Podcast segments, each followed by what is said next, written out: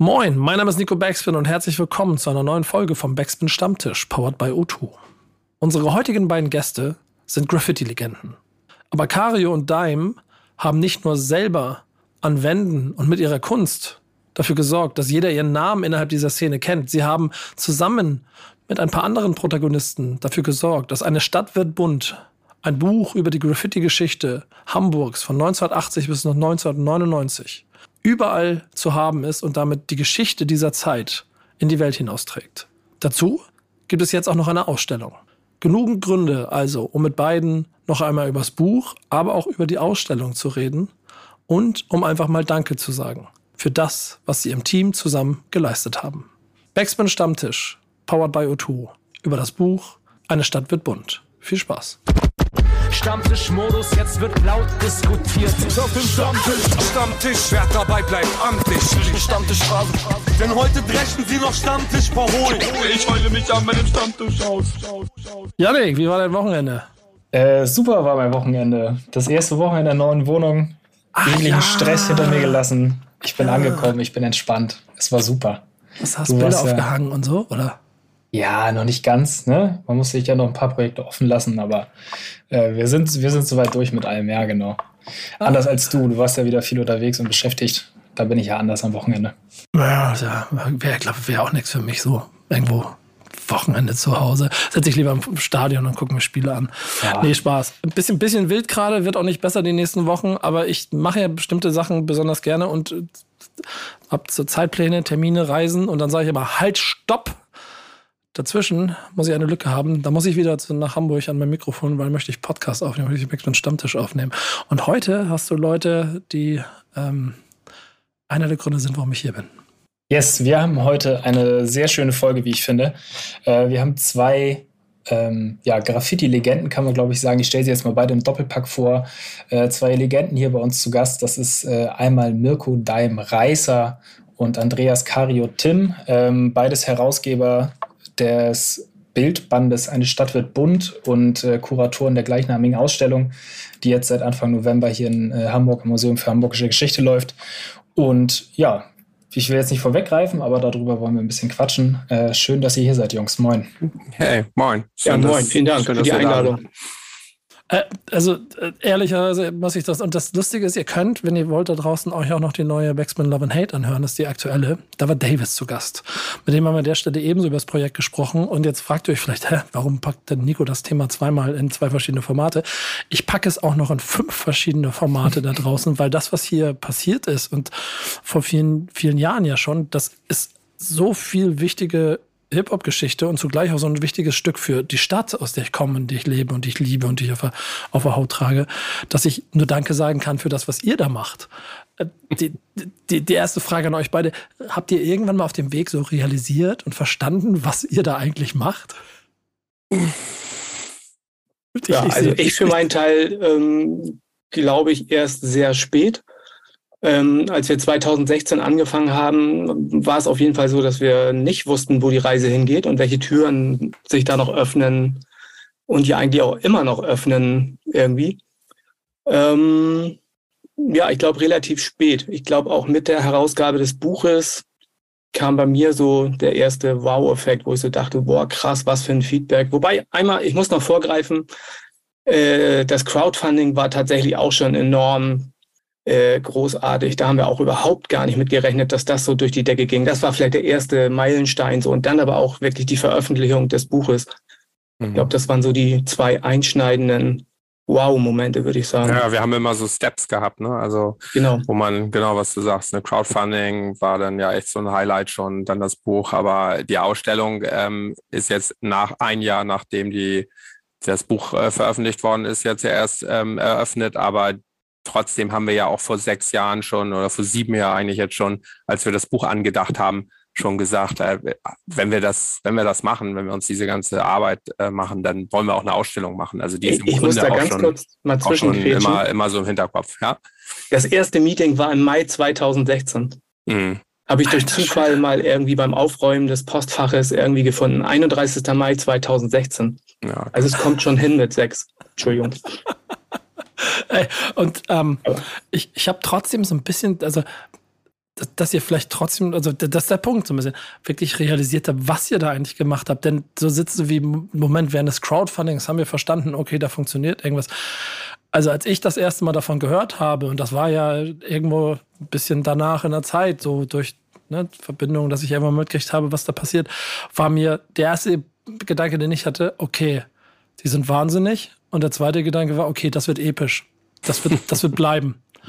Denn ich, ich, guck, ich komme ja auch ich aus dem, Gänsehaut. Ja, aber ich, ich, ich komme ja aus diesem Gewerbe auch, was, was Buch und Print und ich, ich weiß, dass diese Haptik was Besonderes hat. Und bei den Protagonisten, die dabei waren, war mir klar, da wird jetzt gerade Geschichte geschrieben, weil Geschichte in ein Buch gepackt wird. Ähm, mit der dann auch Stringenz, aber auch mit, mit der Detailliebe, die, glaube ich, dann dazu führt, dass man sechs Jahre an sowas baut. Aber eben verbunden mit einer Stadt, die ich so groß in meinem Herzen trage. Und deshalb, Janik, haben wir ein Thema, das wir im Prinzip so ein bisschen wie eine Klammer um alles rumhängen, aber eigentlich wollen wir die ganze Zeit nur über das reden, worüber wir nicht reden wollen. Ja, genau. Wir sind ja eben schon eingestiegen mit dem Buch, mit der Ausstellung. Ähm, wir wollen heute ein bisschen über Graffiti-Geschichte, speziell in Hamburg sprechen. Ähm, was waren die Schlüsselpersonen, die Schlüsselmomente. Ich glaube, da haben wir zwei Leute hier, die uns da gut was erzählen können. Wie hat Graffiti in Hamburg angefangen? Wie sieht es heute aus? Ähm, und so weiter und so fort. Das ist natürlich alles immer mit Blick ähm, auf, die, auf die Ausstellung, wie gesagt, wo das Ganze ja auch dokumentiert ist. Und äh, deswegen geht es in der heutigen Folge um die Frage, wie bunt ist Hamburg? Offene Frage an euch beide.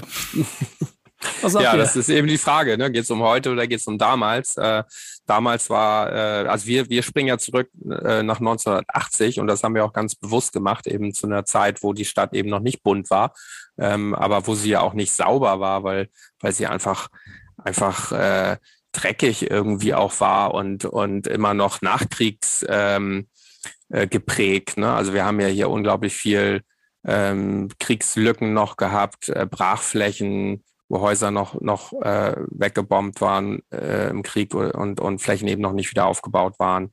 Und es war, waren, es gab viele, ja auch äh, wirklich bitterarme Stadtteile, denen man das auch angesehen hat.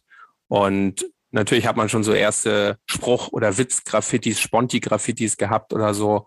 Ähm, aber es war natürlich noch nicht das, das New York-Graffiti äh, oder das amerikanische Graffiti hier angekommen. Also deshalb bunt auf jeden Fall noch nicht. Aber heute ist es eine sehr bunte und auch sehr offene Stadt nach wie vor für diese Art von Hip-Hop-Kultur, oder wie würdest du es im Moment einschätzen? Ja, auf jeden Fall. Also, ähm, also wichtig ist äh, den, den Begriff bunt, den wir ja immer nutzen, auch bei uns im Titel Eine Stadt wird bunt, bezieht sich auf jeden Fall nicht nur auf Farbigkeit, sondern ja auch auf Diversität, also mhm. auf Vielfältigkeit. So, das ist uns immer ganz wichtig. Und all das ist ja eben danach erst entstanden. Also diese ganze Vielfältigkeit ähm, von Hip-Hop im Allgemeinen. Ähm, natürlich, wir sind Graffiti-Sprüher, wir, wir vier Herausgeber und, und Kuratoren der Ausstellung, eben mit, mit Frank Petering ja auch noch dabei.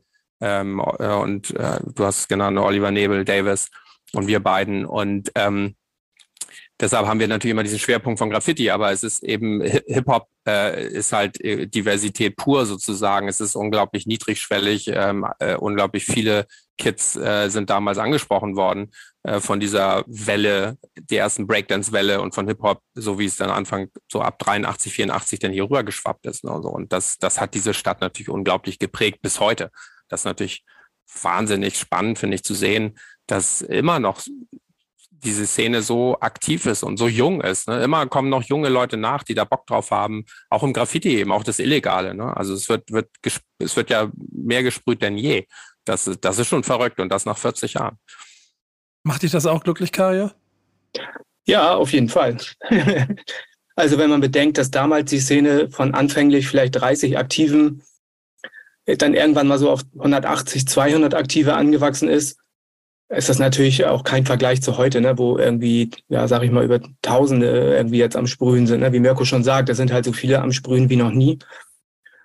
Und trotzdem will man ja auch, oder wollten wir vier diese Zeit damals ja gar nicht missen und sind damit groß geworden. Und das war sicherlich auch ein Grund, mit dieses Buch irgendwie auch anzuschieben und zu machen, ne? weil wirklich unser Herzblut in dieser Zeit eben auch steckt. So alles zu erkunden. Es war neu, es war wild ähm, wir haben uns letztendlich ja auch irgendwie als was Besonderes gefühlt. Also man konnte sehen, wer war Sprüher, wer nicht. Also das ne, drückte sich halt auch auf verschiedenen, verschiedenen Ebenen auch aus. Ne? So, es war total spannend. Da, da so wichtig kennengelernt habe über die Jahre, bist du jemand, der ich, ich kann mir schon vorstellen, du, du kriegst so ein unruhiges Kribbeln unter der Haut, wenn, wenn es um Perfektion geht. Ähm, ja, geht. kannst du bestätigen, ne? Ähm, wie, ja. wie, wie In einigen Sachen bin ich nerdig, also da muss das schon ziemlich genau sein. Aber wie geht's euch beiden mit diesem Gefühl aus, sowas anfangen und 100 Prozent liefern zu wollen irgendwie, aber vielleicht das Bewusstsein zu haben, dass man es vielleicht gar nicht schafft? Oh, naja, also ich glaube, wenn, wenn ein das stressen würde, dass man das vielleicht gar nicht schaffen könnte, so, dann würde man ja gar nicht anfangen. Also ich finde, genau. also ne, so, man, man möchte gerne das, das Beste sozusagen rausholen aus einem, aus einem Projekt oder aus einer Arbeit oder so. Das geht mir auch so, wenn ich, wenn ich meine Bilder mal. Aber wenn ich irgendwie so für mich das Beste gegeben habe, dann, dann ist das auch cool so. Also, und dann ist es natürlich nie perfekt, so, weil Perfektion geht ja im Grunde gar nicht. Und wenn man so ein komplexes Projekt startet, äh, wie wir es jetzt auch gemacht haben, ja auch mit mehreren Leuten und ja nicht nur wir vier so als Team, sondern ja dann auch äh, in dem Moment, wo, wo du irgendwie ein Printprodukt machst, äh, hast du Grafiker, hast du, äh, hast du Produktion, Drucker, Vertrieb äh, bei der Ausstellung. Da sind so viele Leute dabei und das macht das Ganze dann irgendwie auch, auch so spannend, weil, weil natürlich es kann nicht alles perfekt laufen. So ist es die Challenge, das dann überhaupt hinzukriegen äh, und das natürlich auf einem möglichst äh, hohen Level. Ähm, und wenn dann am Ende alle irgendwie happy sind und du so viel oder wir so viel Props gekriegt haben, also wirklich, also es ist ja unfassbar, wie, wie, wie, da, wie gut das auch alles ankommt. Jetzt auch mit der Ausstellung, mit der Eröffnung. Ich meine, das war ja wohl der Oberknaller. Du warst ja leider nicht da, Nico. Nico, ich, ich, war, in einer anderen, ich war in einer anderen Zeitzone mal wieder. Ja. Ja. Aber es war, war, war grandios und das, und dann, dann ist es auch perfekt irgendwie. Ja, also man darf in dem Kontext auch nicht vergessen, wenn man das jetzt auf die Fotoauswahl vielleicht auch runterbricht, ähm, da haben wir zu viert eine Auswahl getroffen mit, also vier Leute, vier Geschmäcker, vier Ansichten äh, aus 40.000 Scans, was ja auch nur ein Zehntel darstellt von dem, was wir gesichtet haben. Äh, und da eine Auswahl zu treffen von jetzt circa 1300 Abbildungen, die im Buch gelandet sind, ähm, da muss man natürlich auch irgendwo einen Kompromiss eingehen. Und da hatten wir auch äh, nette Abende, wo wir auch gut diskutiert haben, sage ich mal, ähm, um nicht näher drauf einzugehen. Aber ähm, das ist natürlich schwierig. Und am Ende haben wir ja aber auch eine Auswahl gefunden, die für uns alle vier auch top ist und dementsprechend, die ja auch gut angekommen ist. Ne? Also sehr gut dementsprechend. Ja, das ist dann eben nicht ganz so einfach auch immer. Du hast vorhin von 30 Personen gesprochen die damals die Szene ungefähr ähm, dargestellt haben. Das ist, dann bin ich wieder bei dem komplett, komplett sein. So, habt ihr es geschafft, alle zu kriegen, die ihr haben wolltet? Von Person bis hin zu Bildarchiv? Nicht alle, ne? Also wir sind schon tief in die Recherche gegangen und haben auch durch Kommissar, Kommissar Zufall auch irgendwie den einen oder anderen noch ausgegraben. Wenn man da so an Pac-Man oder Mad Can Man vielleicht auch denkt, ähm, Mirko, aber ich glaube, alle so irgendwie ein paar sind uns so Days, Snake, ja. so und sind so zwei, drei auf jeden Fall haben wir nicht geschafft. Nee, genau, es fehlen, fehlen ein paar wenige, aber also das, das Besondere, man muss ja immer unterscheiden zwischen den Leuten, die, die man früher gekannt hat, ähm, die Teil sozusagen dieser Szene waren, wo man dann irgendwie natürlich versucht hat, so die, an die natürlich alle ranzukommen, wo man dann ja auch irgendwie wusste, okay, äh, der hing doch mal mit demjenigen rum, frage ich, höre ich mich doch mal um, guck mal, wer hat noch, wer hat noch äh, Kontakt zu den alten Leuten? Und da fehlen uns ähm, nur, nur sehr wenige, aber dann gab es ja wiederum Leute, die nie Teil dieser Szene waren, aber ja trotzdem, ja, sagen, sagen wir mal die Leute, die 82, 83, 84 Bilder gesprüht haben. So, das ist eine Generation von, was ist ich, so 66er Jahrgänge oder 67er, also paar Jährchen, bevor wir so am Start waren. Und ähm, ja, die haben schon aufgehört, bevor wir genau, haben. Genau, ne, Mitte der 80er haben viele von denen schon aufgehört. So. Und die haben, die hat die Szene sozusagen nie kennengelernt, diese Personen.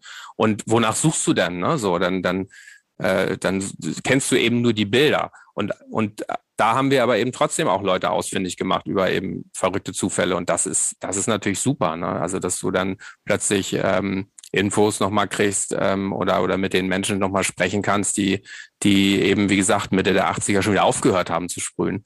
Und was waren deren Beweggründe überhaupt damit anzufangen? Ähm, und das, das äh, hat uns wirklich, ähm, ja, äh, hat uns echt glücklich gemacht. Ja, total. Immer so Hand aufs Herz, ne? Ich, ich habe ja eine große Liebe für, für ähm, Graffiti. Ich habe kein Talent, zu wenig Ahnung. Ähm, Sage sag ich immer auch ein bisschen selbstschützend. Ähm, auch weil es, finde ich, immer schon auch schwierig ist, ein bisschen Überblick zu behalten, wenn du nicht drin bist. Seid ihr ja schon zwei Personen, die auf jeden Fall von sich behaupten können, die haben schon ein bisschen was gesehen. So gab es trotzdem in diesem ganzen Prozess, Frage offen an euch beide, einer sollte einsteigen gleich, ähm, auch so Momente, in denen ihr überrascht wart, weil ihr das nicht gewusst habt? Die Person, ups, oder ach, den hatte ich überhaupt nicht auf dem, auf dem Schirm für, für die Geschichtsschreibung in dieser Stadt. Oder könnt ihr da sagen, so 10 von 10?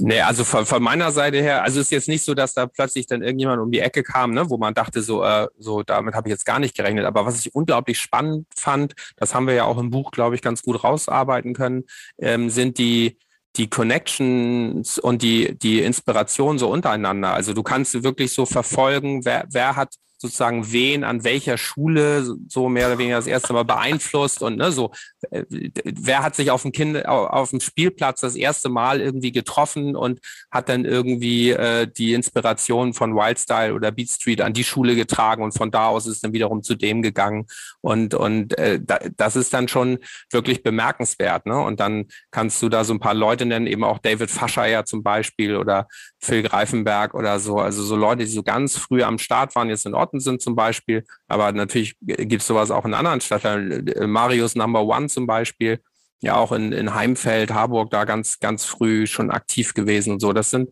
sind dann, ähm, das ist schon nochmal echt interessant, dann auch wirklich auf die Jahre zu gucken und zu sehen, okay, gut, ähm, der und der hat dann und dann wirklich auch angefangen, hat da die ersten Bilder gesprüht ähm, und da haben wir ja sehr genau auch recherchiert, weil es ist auch interessant zu sehen, dass wenn du Leute fragst, ja, wann hast du damals angefangen oder äh, so wann waren deine ersten Bilder, dann lagen meistens die Leute so ein paar Jahre nochmal weiter zurück, als es wirklich war. Ne? Also man schätzt die Zeit falsch ein, so alle hatten irgendwie so das Gefühl, sie wären ab 83 so am Start gewesen, ist dann oft doch nicht so gewesen und dann konnten, konnten wir das doch chronologisch ziemlich gut einordnen und einsortieren und dann eben auch sehen, dass äh, äh, wer, wer da eben wen denn auch inspiriert hat. Ich stelle mir so richtig gut vor, so, hey, ich war schon da. Nee, warst du nicht. Hier sind die Beweise.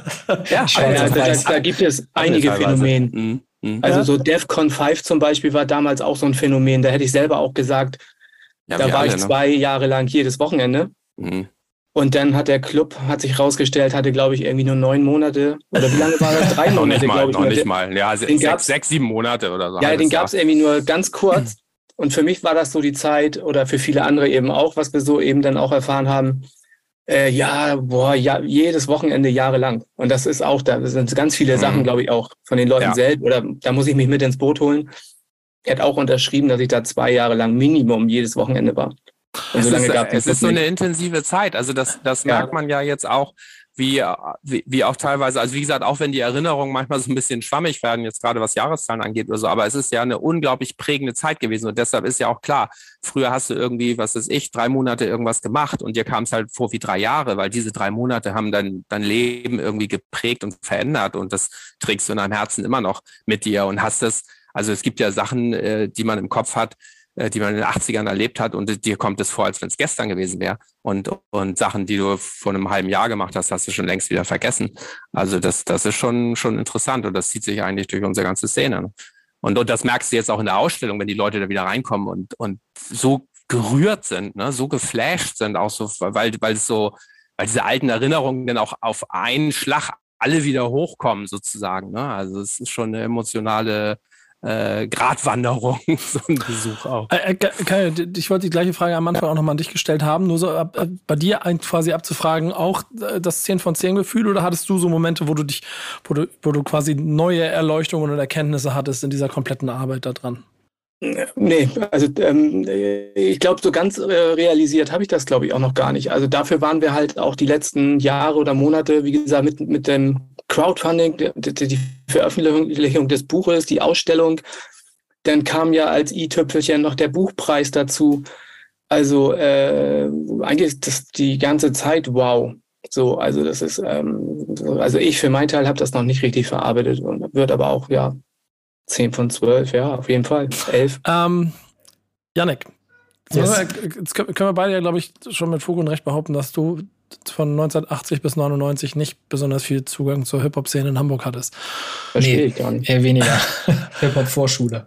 Aber, aber hast du ja hast das Buch schon mal gesehen. Ne? Was, was ist so dein Gefühl, so auch auf, ein bisschen dann für deine Generation gesprochen? Das ist ja doch jemand, so ein kleines bisschen Generationswechsel manchmal. Was ist so dein Gefühl, wenn du das durchblätterst? Ähm, ich finde in dem Buch, also ich stöber da total gerne drin. Ich finde, das ist so ein Buch, ähm, was man sich immer mal wieder zur Hand nimmt und immer mal wieder reinguckt. Und ich finde es so, so beeindruckend bei dem Buch, dass ich, klar, ich bin in Hamburg geboren, ich bin hier aufgewachsen. Du hast jetzt gesagt, dass alles, was der Zeitraum, der im Buch stattfindet, da war ich irgendwie viel zu klein, um das, um das irgendwie wirklich wahrzunehmen. Und auch so, wenn man im Alltag sich durch Hamburg bewegt, dann klar, an jeder Ecke sieht man irgendwo Graffiti, so, aber man nimmt es, finde ich, ja gar nicht so bewusst wahr. Und wenn man dann sich dieses Buch immer mal wieder zur Hand nimmt und, und da irgendwie reinguckt und dann vielleicht auch Bilder sieht, wo man irgendeine Ecke aus der Stadt erkennt, so, dann hat man da einfach, ja, man hat einfach eine ganz andere, eine viel bewusstere Wahrnehmung. Das ist so ein bisschen, es ist so ein bisschen Geschichts, Geschichts- und Kunstunterricht in einem irgendwie. Also ich mag das total gerne, da immer mal wieder reinzugucken. Auf jeden Fall. Genau das Ach, ist es. Eigentlich wie gemacht für so Coffee Table Book mäßig und dann mhm. immer wieder. Du kannst es ja nicht an einem Stück lesen, ne? No. Oder? Also, nee. So nee, ist es auch, ist auch nicht gedacht. Nee, ja, genau. Immer, es ist ein zeitloses Buch, ne? Immer mal wieder reinstöbern und es ah. ist eben auch ein Unterschied, ob man Lust hat, mal was zu lesen und da gibt es ja viele Kapitel, auch aus unterschiedlichen Sichtweisen haben wir, haben wir ja auch äh, das Ganze aufgebaut. Also wir haben ja acht verschiedene Autoren, äh, die ja äh, im Buch auch geschrieben haben und das Ganze ja auch von unterschiedlichen ähm, Sichtweisen sozusagen beleuchten. Und äh, Thema Musik ist ja auch ähm, nochmal ein, ein Schwerpunkt, ne? dass man auch nochmal diese mhm. äh, Hip-Hop, Deutsch-Hip-Hop-Entwicklung ja auch aufzeigt. Und äh, das muss man ja auch immer parallel ein Stück weit miterzählen. Ne? So, wir können eben nicht nur ein reines Graffiti-Buch machen, wir können nicht nur über Graffiti reden, weil, weil eben auch natürlich Breakdance und, und die Musik, des, des Rappen, dieses DJing und so, das, das gehört ja alles dazu inklusive eben Architekturgeschichte der Stadt Hamburg. Ne? Wie sah Hamburg eben auch aus? Ähm, warum ist die Szene so äh, oder warum hat sich die Hip-Hop- und Graffiti-Szene so entwickelt, wie sie sich entwickelt hat? Ne? Weil die Stadt eben auch auf eine bestimmte Art und Weise eben dann auch gebaut ist oder eben zerstört worden ist im Krieg und noch nicht wieder richtig aufgebaut worden ist. Gentrifizierungsprozesse, äh, politische, politische Szenen natürlich, Hafenstraße, Hausbesetzer-Szene und so, all, all das spielte auch, auch rein und hat diese Szene eben auch verändert und geprägt. Ne? Ich finde schön, dass du die Überleitung zu deinem Thema selber baust. Ähm, du möchtest genau darüber reden, ne? um das zumindest jetzt ein bisschen mit einzuweben, unsere klassische Stammtischstruktur. Mhm. Denn äh, dass es heute bunt ist, das sieht jeder, der in die Stadt kommt. Ich mag persönlich auch sehr gerne, und das kennt ihr auch. Also ich weiß nicht, wenn ihr, wenn ihr da draußen auch, wenn ihr in London oder in, in Paris unterwegs seid, ist, du, du merkst schon einen Unterschied, wenn eine Stadt versucht, Graffiti aus der Innenstadt zu verbannen. Und du merkst es, wenn es eine Stadt äh, urban bleibt, und in den Extremen ausufert wie Athen oder Marseille, wo es, wo es gar keine Grenzen gibt, habe ich das Gefühl, weil die Polizei da andere Sorgen hat, als, als Graffiti zu bekämpfen. Mhm. Oder halt aber organisch und vielleicht auch aus der Struktur der Stadt her gelebt, wie hier in Hamburg. Und darüber möchte ich so reden. Ne? Wie, wie war denn, wie war denn, ich, ich übernehme mal deine Frage. Wie war denn äh, Hamburg so vor Graffiti eigentlich? So, also, es war ja. sogar vor meiner Zeit. Ja, also ähm, du hattest damals ja eigentlich, äh, also äh, ich meine, wir reden ja immer über über äh, die äh, Zeit der Pubertät im Grunde. Ne? So, wir, wir alle Hip-Hop ist sozusagen groß geworden mit, ähm, oder, oder man ist damit groß geworden ähm, in, in der Zeit der Pubertät. Und wenn du Ende der 70er, Anfang der 80er ähm, in, in dem Alter warst, dann hattest du damals ja die Möglichkeit, ähm, also Popper zu sein zum Beispiel oder Punker zu sein. Ähm, und oder eben Normalo, so was auch immer das ist. Ne? Aber du hattest nicht besonders äh, viele Möglichkeiten, dich irgendwie ähm, vielleicht nochmal anders auszuleben, also auch ein Stück weit vielleicht so von der Elterngeneration ja auch abzuheben. Das ist, sind ja auch immer große, wichtige Themen in der Pubertät. So. Und dann kam plötzlich ähm, eben Hip-Hop, aber vorher ähm, gab es eigentlich nur Punk, wenn du irgendwie auch so ein bisschen subversiv sein wolltest. Ne? Also wenn du, wenn du irgendwie vielleicht auch aus einem eher konservativen Elternhaus warst und gedacht hast, so jetzt äh, will ich mal irgendwie hier ganz anders sein und meine, meine Eltern mal so ein bisschen schocken, ähm, dann ja, hast du dich für Punkrock interessiert. Das war kurz, kurz vorher, ne? so Ende der 70er kam ja diese ganze Punkrock-Welle hier auch rüber, aus London ja auch ganz stark. Und ähm, das war, das, äh, das ist ja auch ganz interessant. Punk, also Punkrock, so hat unglaublich viele Parallelen zum Hip-Hop. Es ging ja auch ganz, ganz stark um Styling, um Mode, um bestimmtes Äußeres, um Musik. Ähm, die haben auch Fanzines ja ganz viel gemacht.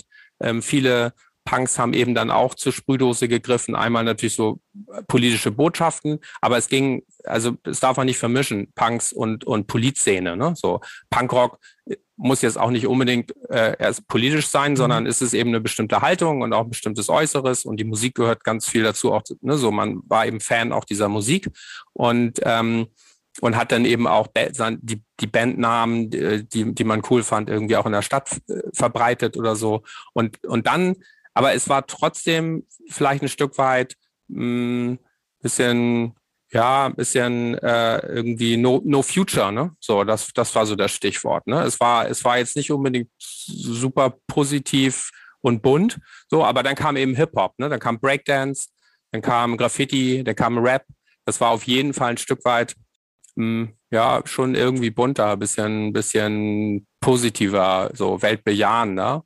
Und das hat auch einige aus der Punk-Szene, also nicht so extrem wie jetzt in Amsterdam zum Beispiel, aber auch hier in Hamburg sind dann eben auch viele, die eher damals Punk angehaucht waren, sind dann auch zum Hip-Hop gekommen. Und die haben auch alle uns bestätigt, also die, mit denen wir gesprochen haben, so als Wildstyle dann hier auch im, im Kino und im Fernsehen lief, war das für die auch eine, eine wahnsinnige Erkenntnis. Also, oh, okay, so kann es auch sein, ne? so krass. Und, und dann wurde mit der Sprühdose anders nochmal umgegangen, als jetzt einfach nur die Bandnamen irgendwo hinzusprühen. Habt ihr, habt ihr auch diese Bilder, die ihr jetzt retrospektiv äh, erstellen könnt äh, für das Hamburg vor Graffiti? Habt ihr die auch selber vor Augen? Die, wie, also wie selber man? aktiv erlebt, meine ich? Ja, teilweise so, und, ja, so, ne? und so wahrgenommen. Da, darum geht es mir so ein bisschen so.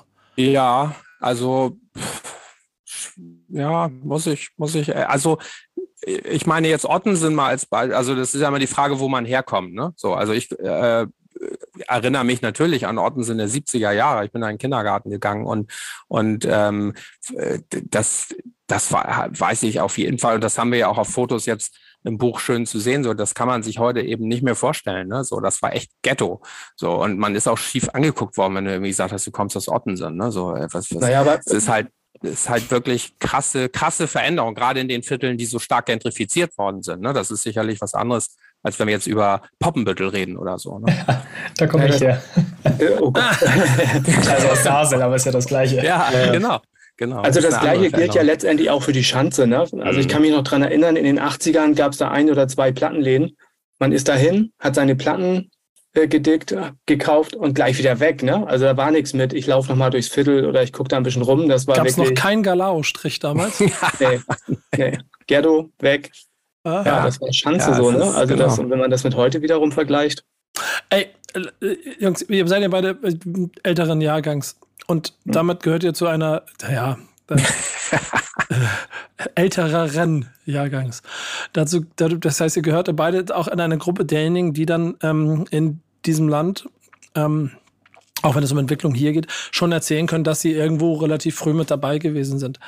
So, wie, wie man macht, also Stolz ist, glaube ich, das falsche Wort, aber, aber welche, welche persönlichen Gefühle habt ihr dafür über das Bewusstsein, dass ihr es so früh alles wahr und nehmen und miterleben konntet, was sich da so in einer Stadt wie Hamburg entwickelt hat?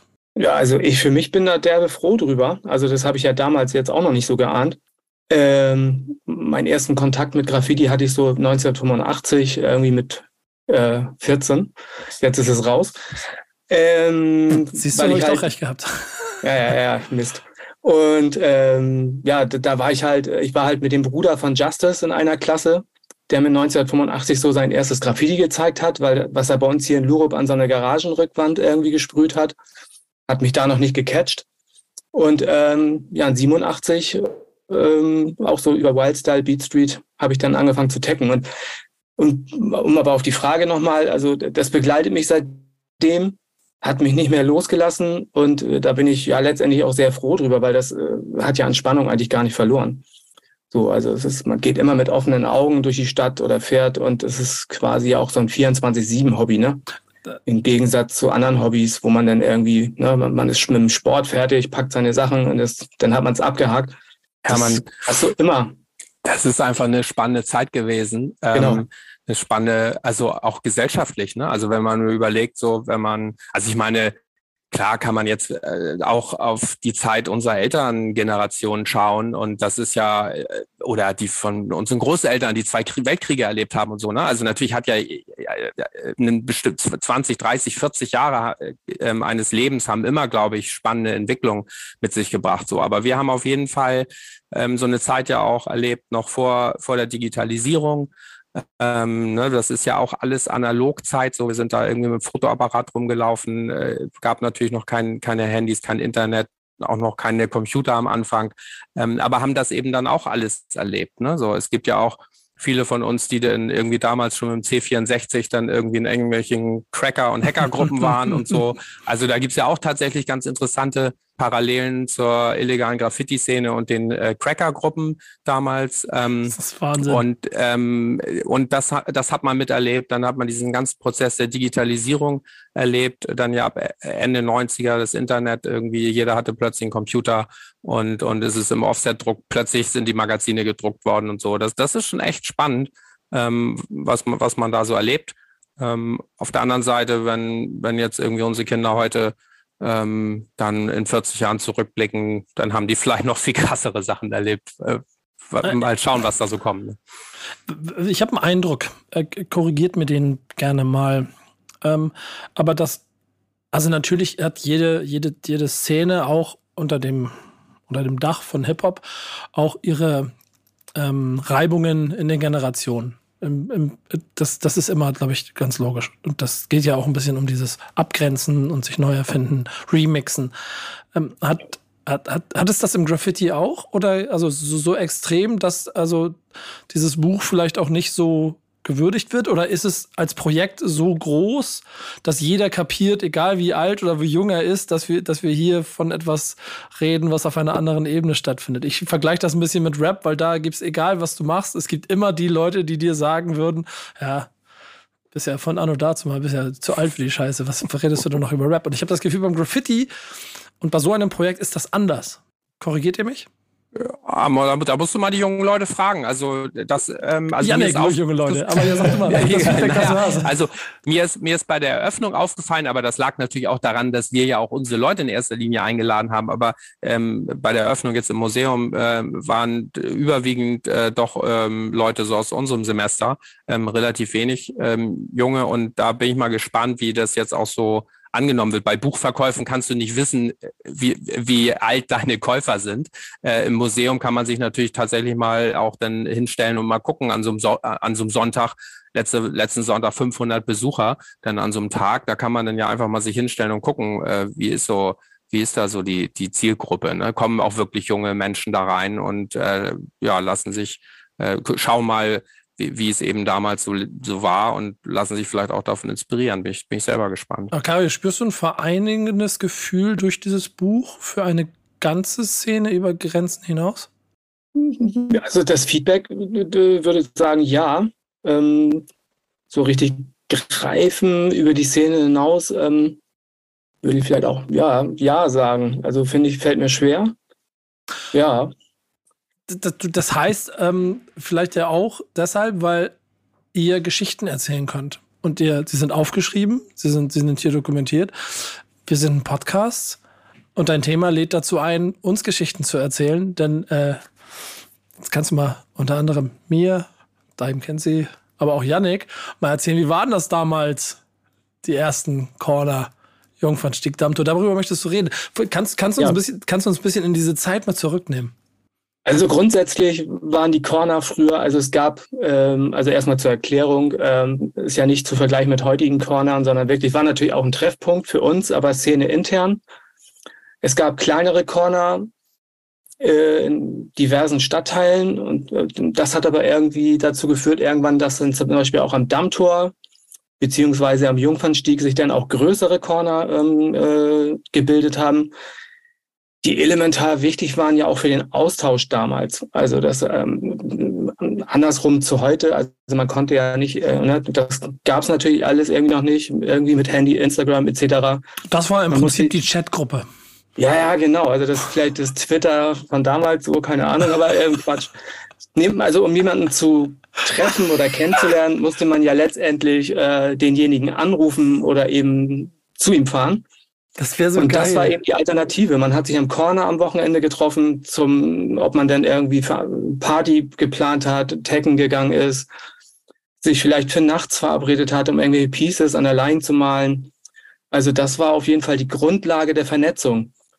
Und das hat dann ja auch so Kreise gezogen, also dass wenn Sprüher irgendwie auf Reise waren, sich auch in Cornern in anderen Städten irgendwie ausgetauscht haben, darüber hat ja äh, tatsächlich auch die ganze Kommunikation dann auch mit stattgefunden. Ne? Und man hat andere Leute vor allem auch kennengelernt und hat gesehen, ey, ich bin ja eben auch nicht so der Einzige, der hier irgendwie halt, ähm, alleine rumrennt. Und ne, so. ich habe bei mir, um es andersrum zu sagen, äh, hier in Lurup damals alleine getaggt, bis ich dann jemand am Dammtor Corner getroffen habe. Das stellte sich später raus, das war dann Aaron er mir den Tipp gab, ey, komm mal zum Jungfernstieg Corner und so bin ich da dann eben auch reingeschlittert, ne? So und habe eben andere Leute und eben dementsprechend kennengelernt. Ich, ich, ich mag dieses Bild, das sich eben so festgesetzt hat. Stell dir mal vor, so Twitter über oder irgendwie so da gibt's ja bestimmt ne? Dargestellt an einem Platz wie den Jungfernstieg.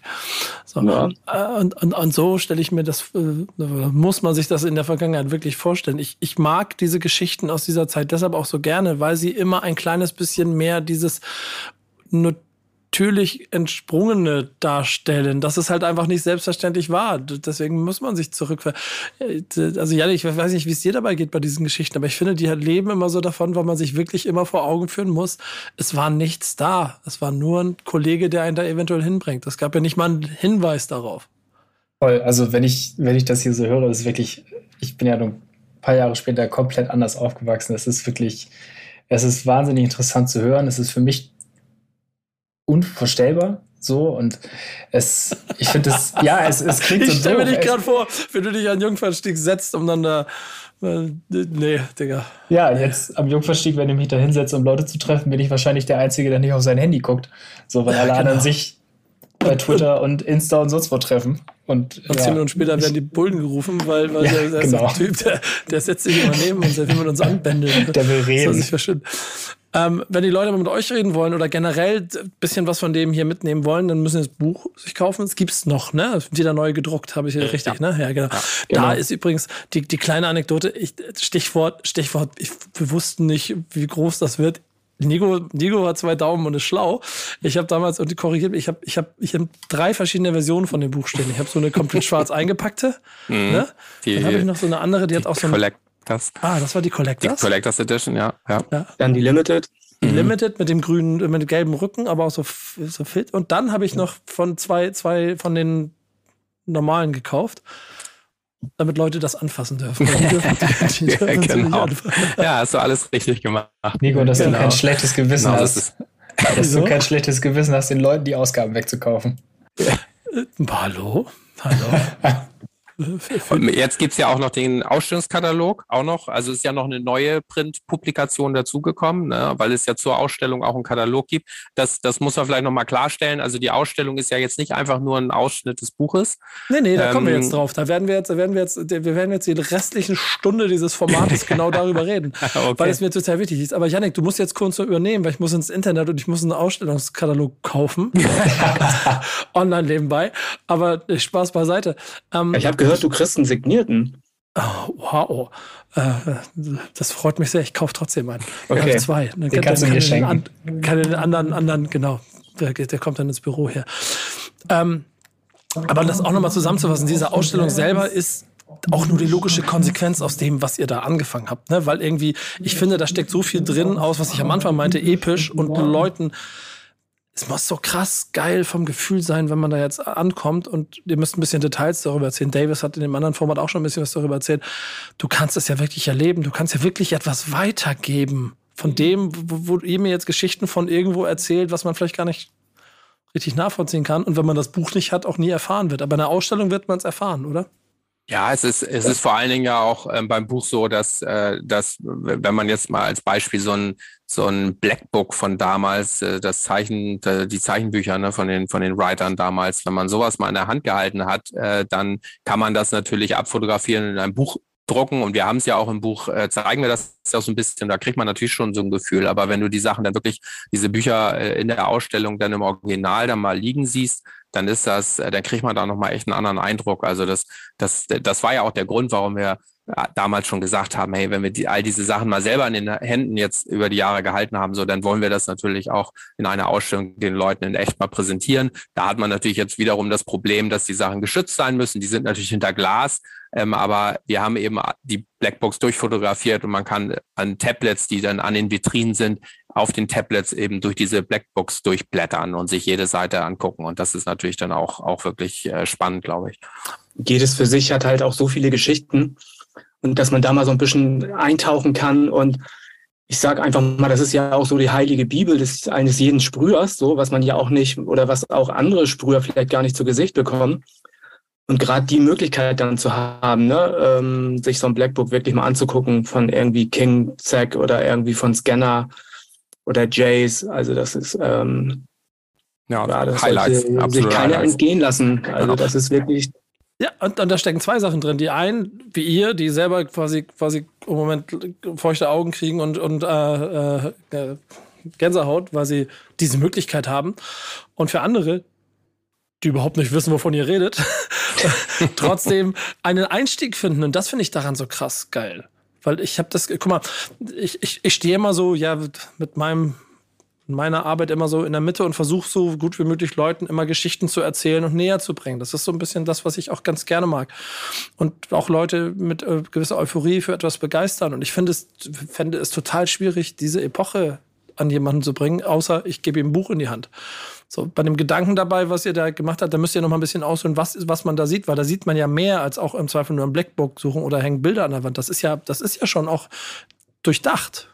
Was, was, aber, was kriege ich ja, da? Aber es, ja, aber es ist genau, was du eben sagst. Also es ist eben dieses, dieses Full, Full Package. Ne? Also es braucht, es braucht ein Buch ähm, als Basis. So. Mhm. Und mit 560 Seiten ist das ja auch echt ein Mammutwerk, wo ja auch eben nicht jeder mal eben sich das Ding äh, irgendwie auf den Schuss legt und dann komplett durchliest oder durchblättert oder irgendwie komplett verarbeitet. Ist viel zu viel. Als wir mit dem Museum äh, in die engeren Gespräche gegangen sind, haben die auch immer wieder betont, bitte, bitte zeigt nicht zu viel in so einer Ausstellung. Man darf die Leute nicht überfordern. So. Und das haben wir tatsächlich auch beherzigt. Also natürlich hätten wir am liebsten alle Wände vollgehängt und die Vitrinen, ne, wir hätten alle Blackbooks am liebsten gezeigt, die es irgendwie noch gibt. Ähm, aber man muss sich eben ein Stück weit reduzieren, um, um sozusagen auch die Leute, die äh, die, für die das neu ist, damit auch nicht zu überfordern. Aber wer eben tiefer einsteigen will, hat dann eben noch das Buch. So, und Dazu haben wir aber eben auch äh, dann die Tablets zum Beispiel, wo man digital in der Ausstellung noch dann auch tiefer einsteigen kann, indem man durch die Blackbox zum Beispiel blättert. Wir haben natürlich Texte an den Wänden, äh, also die Ausstellung ist in Kapiteln unterteilt, so dass man natürlich auch über Wandtexte so ein bisschen kurze, knackige Wandtexte, wie so kleine Kapiteleinführungen, wo man so ein bisschen einsteigen kann. Die ganze Ausstellung ist ja chronologisch aufgebaut. So kann man, glaube ich, ganz gut von 1980 sich sozusagen bis Ende 90er äh, da so durcharbeiten.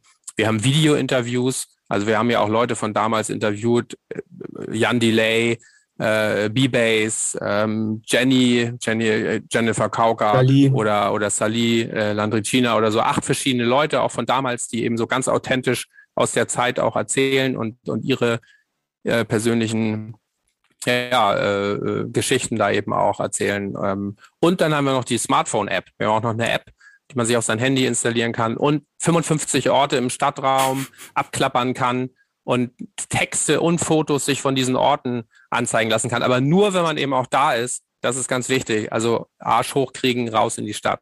Janik, Janik, das, das, das hör genau hin, weil ganz als ich das letzte Woche von Davis schon gehört habe, habe ich gedacht, okay, das ist krass. Ja, das Und das ist das ist fast wie so ein Traum. Stell dir mal vor, du kannst wirklich mit dem Handy äh, so durch die Gegend laufen und überall. Du, du kriegst dann Informationen, was da war und und und genau. also viel viel Text vor allen Dingen und das das ist natürlich ähm, toll, weil Bilder sagen viel, aber dann doch nicht, nicht alles. Ne? Also die Geschichten sozusagen, also auch diese, die Bedeutung dieser Orte, ne? das, das ist dann doch wichtig. Also wir haben ja Dennis Kraus und Oliver Karan da auch gewinnen können, die die Texte geschrieben haben. Ähm, Matthias Becker hat die Texte für die Ausstellung geschrieben. Also alles auch tolle Autoren, die, ähm, die, die das auch gut in Worte packen können. Also ich hoffe, dass das bringt den Leuten auch Spaß, die Texte zu lesen ähm, und, und jetzt nicht nur, wir, es gibt auch Orte, da gibt es fast keine Bilder. Also das ist gerade bei den Cornern. Ne? Also es ist traurig, aber es ist leider so. Es wurde sehr wenig an bestimmten Orten fotografiert, an anderen dann wieder sehr viel. Mhm. Ähm, und deshalb braucht es eben auch Texte oder eben auch Leute, die dann in Videointerviews die Stories erzählen, ähm, um, um das Ganze eben auch als, als Ganzes irgendwie erlebbar zu machen. Ich habe Bock.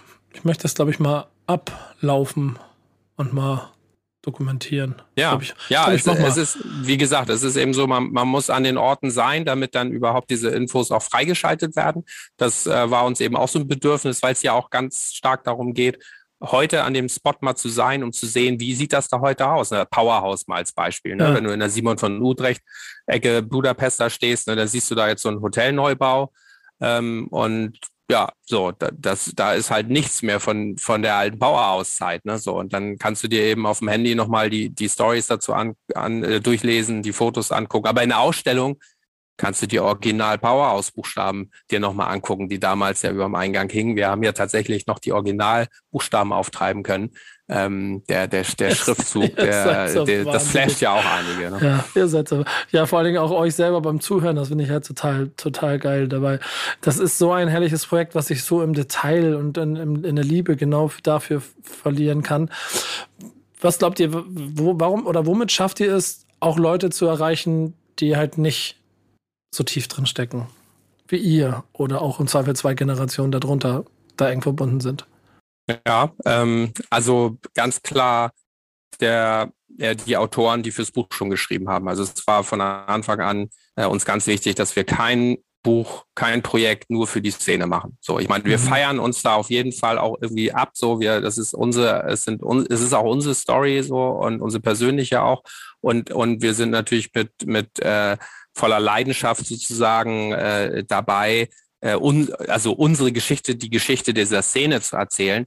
Ähm, und dabei sind wir gerne auch mal ein bisschen nerdig, weil das auch, da haben auch viele von uns Bock drauf. Aber es war eben auch immer ganz wichtig, den, den, den großen Blick auch zu haben. So. Und wenn wir eine, eine Silvia Necker zum Beispiel ist eine Architekturhistorikerin, wenn die eben über das Thema äh, eben Architektur 80er Jahre in Stadtentwicklung, ne? also Großraumsiedlung Stalshoop, Ostdorfer Born, die damals ja in den 70ern erst gebaut worden sind. Oder Ottensen sollte in den 70ern komplett abgerissen werden. Der ganze Stadtteil sollte platt gemacht werden. Da sollte die City West entstehen. Also das, was heute äh, Stalshoop ist, sollte genauso in, in Ottensen gebaut werden. So, das, wenn man sich das heute so vorstellt, dann genau, kann man, kann man sich gar nicht vorstellen. So, und das ist natürlich super spannend. Die Mietpreise. Äh, äh, genau, aus, aus der Sicht sowas mal kennenzulernen. Oder von Carsten Heinze, äh, als Soziologe, Spezialist für Jugendkultur, ähm, mal auch einen Text zu lesen darüber, wie eben, äh, was Jugendkultur ausmacht oder warum wir jetzt so ein Buch machen oder so ein Projekt. Das ist auch ganz spannend. Das ist typisch, also jeder Soziologe sagt ja, ist doch völlig selbstverständlich so. Genau das, wir sind jetzt in dem Alter, wo wir äh, unsere Jugendkultur eben dann auch in so einem Projekt äh, beleuchten und, und, und darstellen. Ähm, auch total spannend. So, und das macht das Ganze sehr, sehr ähm, groß und übersichtlich. Und dass wir jetzt auch noch den Buchpreis von der, von der Staats- und Universitätsbibliothek ja hier in Hamburg, also den, den Hamburg Lesen Buchpreis gewonnen haben, das zeigt, glaube ich, auch ganz gut, dass es eben viele Leute anspricht, die jetzt auch eben nicht Teil der Szene sind, aber die ja trotzdem diese Szene, also diese Zeit irgendwie erlebt haben. Also ja, das, das ist, das ist wichtig, ne? dass, dass es eben nicht so ein szeneinternes Ding ist. Nur. Äh, ich, ich mag ja, habe ich vorhin schon mal paar Mal betont, ne, an, an, an, an Hip-Hop im Ganzen auch so ein paar Sachen. So. Und das eine ist dieses Each One Teach One, der Gedanke, den ich ehrlicherweise auch tief in mir trage und gerne jeden davon überzeugen möchte. Ähm, wenn ich jetzt aber zu euch komme, da in die Ausstellung, ne, ich habe hätte ich Sorge, dass mich, also ich nicht, ne? Ich, ich kann euch anrufen im Zweifel. Aber, aber muss man Sorge haben, wenn man zum Beispiel, nehmen wir Janik, der geht dahin, kriegt der alles mit, was er mitkriegen muss? Oder kann es sein, dass ihn das überfordert und allein gelassen wird? Oder braucht braucht er da noch jemanden an der Hand? Also überfordert, glaube ich, wäre Janik nicht. Ähm, du kennst ihn nicht. Du kennst ihn nicht. Ja, das ist mit dem USA unterwegs. Die ganze ähm, Zeit an der Hand gelaufen, der Junge. Ja, komm, Nico, dann gehen wir zusammen in die Ausstellung. Ja, ja also tendenziell gibt es ja auch die Möglichkeit, ähm, donnerstags ist eh freier Eintritt im Museum. Gibt es ja auch die Möglichkeit. Was denn? Ab 17 Uhr. Ab 17 Uhr, Entschuldigung. Okay, du hast ähm, mich. Um 17 Uhr Donnerstag. Mhm. Jo, danke. Ja. Äh, donnerstags äh, bieten wir als Kuratoren eben auch äh, Führungen an um 18 Uhr. Wenn es da irgendwie haken sollte oder irgendwie Fragen oder irgendwie Infos offen bleiben, gerne da mal vorbeikommen. So, also das geht bis zum Ende der Ausstellung, jeden Donnerstag. Ich, ich merke schon, vielleicht, machen wir die Weihnachtsfeier. Ich bin so viel unterwegs noch bis Ende des Jahres. Es gibt keine Chance auf eine wirkliche Weihnachtsfeier. Vielleicht machen wir die Weihnachtsfeier einfach in irgendeinem Donnerstag um 17 Uhr und lassen uns äh, checken, checken, wer da da ist und lass uns mal die Ausstellung erklären. Da, da machen wir vielleicht noch mal eine Extra-Führung, weil ja, also wir sagen, jetzt, machen einen extra genau, Termin. Also bei, bei den letzten Kuratorenführungen, ähm, das kann man ja schon mal sagen, bei der ersten waren 80 Leute da, bei der zweiten jetzt äh, 40, äh, was auch immer noch sehr, sehr viel ist. Also viel zu viel. Ähm, genau, äh, wenn, wenn alle gut äh, gucken und, und, und hören, ähm, sollen, ähm, dann, dann ist es besser, wenn es ein bisschen weniger sind. Aber wir machen, wie Andi eben sagte, ne, die bis zum 31, also bis Ende Juli. Genau. Na, das, die Ausstellung geht ja bis Ende Juli nächsten Jahres. Wir machen jeden Donnerstag eine Kuratorenführung ähm, und es ist freier Eintritt, äh, also ab 17 Uhr eben. Äh, Führung ist immer so eine Stunde. Das Museum hat ja noch bis 21 Uhr offen. Also Donnerstags ist immer eine gute Möglichkeit, nochmal ins Museum zu kommen und auch danach noch in Ruhe irgendwie nochmal Fragen vielleicht äh, sich beantworten zu lassen von uns oder einfach dann nochmal in Ruhe danach rumzustöbern. Ähm, und Wochenende ist natürlich auch immer eine, sind glaube ich auch mal gute Tage ins Museum zu gehen. Das ist ja auch von 10 bis 18 Uhr offen. Am Sonntag sind dann auch Führungen vom Museum, ich glaube um 16 Uhr, aber die sind 15, dann von, glaube ich. Äh, okay, die sind dann von äh, Mitarbeitern des Museums. Also die machen, bieten sozusagen nochmal Museumsführung an. Dazu aber ja eh auch noch wahnsinniges Begleitprogramm. Also von dem können wir jetzt hier auch nochmal eine Stunde reden. Aber wie gesagt, die Ausstellung geht bis Ende Juli. Also wir, wir machen ja noch äh, Panel-Discussions und, und äh, Vorträge, Work Graffiti-Workshops. Wir bringen noch die Unlock Book Fair, das ist eine Graffiti-Buchmesse nach Hamburg, die Tech Conference, das ist so ein, so ein eher wissenschaftliches äh, Vortragsformat, äh, was wir auch nach Hamburg bringen wollen. Wir machen ja eine Kooperation auch hier mit der Uni, mit dem CSMC. Das, äh, das ist so eine ähm, Cluster of Excellence für, für die Erforschung von Manuskriptkulturen. Ähm, also äh, super umfangreiches Programm für, für jung bis alt, für, für, für Anfänger bis fortgeschritten, alles, alles dabei. Ey, und ich, ich glaube, das ist das, was ich an dem gesamten Projekt echt so schätze, weil es schon die Möglichkeit gibt, zu erleben, uns nachzulesen und, und dann auch mitzukriegen, was da war. Und selbst wenn du vielleicht, was ja auch ehrlicherweise passieren kann, gar kein Interesse daran hast, das Buch, weil es dich vielleicht nicht triggert und was interessiert mich das, was vor 40 Jahren war, scheint die Idee, die ihr dann weiterentwickelt habt, aus Ausstellungen, allem drum und dran und diese App mit allem drum und dran, das gibt dir so viele Möglichkeiten. Du kommst nicht an, also du, du hast so viele Einstiegsebenen für dieses Thema. Und ich weiß nicht, Janik, ja. wie es dir geht, aber ähm, ich, ich, bin, ich bin krass geflasht von all dem. Absolut, absolut. Ich finde es auch wirklich beeindruckend. Ähm, das war mir ehrlich gesagt jetzt vor diesem Gespräch auch gar nicht so bewusst, wie viel verschiedene Sachen da überhaupt drin stecken. Also, was ihr jetzt alles schon aufgezählt habt, das ist ja viel, viel mehr als Graffiti selbst. Da geht es um Architektur, da geht es um Geschichte, da gibt es so viele Anknüpfungspunkte für Leute zum Einstieg, so viele Querverweise, was hängt wie mit irgendwie was anderem zusammen, so was man auf den ersten Blick einfach gar nicht sieht, gar nicht wissen kann, was man da dann alles nochmal erleben und, und nachgucken, nachhören, nachlesen kann, wie auch immer. Ähm, also ich bin, ich bin sehr, sehr heiß auf diese Ausstellung. Sobald ich Zeit finde, werde ich auf jeden Fall da sein. Ja, cool, genau. Also das ist uns auch ganz wichtig, weil wir ja auch mit diesem Begleitprogramm, ähm, was natürlich in erster Linie so ab nächstem Jahr dann auch losgeht, ähm, auch, auch dafür, äh, also uns sozusagen auch öffnen ne, mit, diesem, mit diesem Thema. Wir sind ja im Moment mit Eine Stadt wird bunt wie im Untertitel, ne, Hamburg Graffiti History 1980 bis 99 sind wir ja auch sehr eng gefasst und das ist auch das, worauf wir, worauf wir dieses Projekt ja auch erstmal aufgebaut haben und das soll ähm, eigentlich in erster Linie schon auch so bleiben, aber das, was wir jetzt mit dem Begleitprogramm und das, und das braucht es ja auch bei neun Monaten Ausstellung. Ne? Also natürlich musst du dann auch, auch immer wieder auch Dinge anbieten, um, um nochmal äh, auch, auch, auch sozusagen dein Publikum äh, nochmal neu anzusprechen. Ähm, wollen, wollen wir uns eben auch öffnen. So, also da geht es dann eben nicht mehr nur um Hamburg und um, um Geschichte äh, 80er, 90er Jahre, sondern, sondern da kann es dann eben auch um, um heutige Themen gehen. Oder wie gesagt, wenn wir jetzt die, die Unlock, die Graffiti-Buchmesse nach Hamburg holen, dann ist das ein Format, äh, was eben auch natürlich sehr offen ist.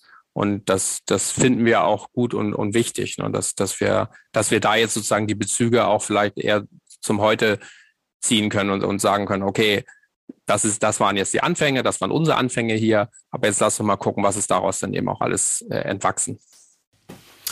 Äh, 2000 bis 2020 kommt nicht. Darauf können wir uns Nein. wahrscheinlich einigen. Ich, ich sehe hier schon Kopfschütteln. Nein, definitiv nicht. Also, also weiß ich nicht, ob du das anders siehst, Andi, ne? aber also von meiner Seite her auf keinen Fall. Nee, nee also, also von uns auf gar keinen Fall. Das haben wir auch von Anfang an gesagt, ne? dass es nur ein Buch geben wird.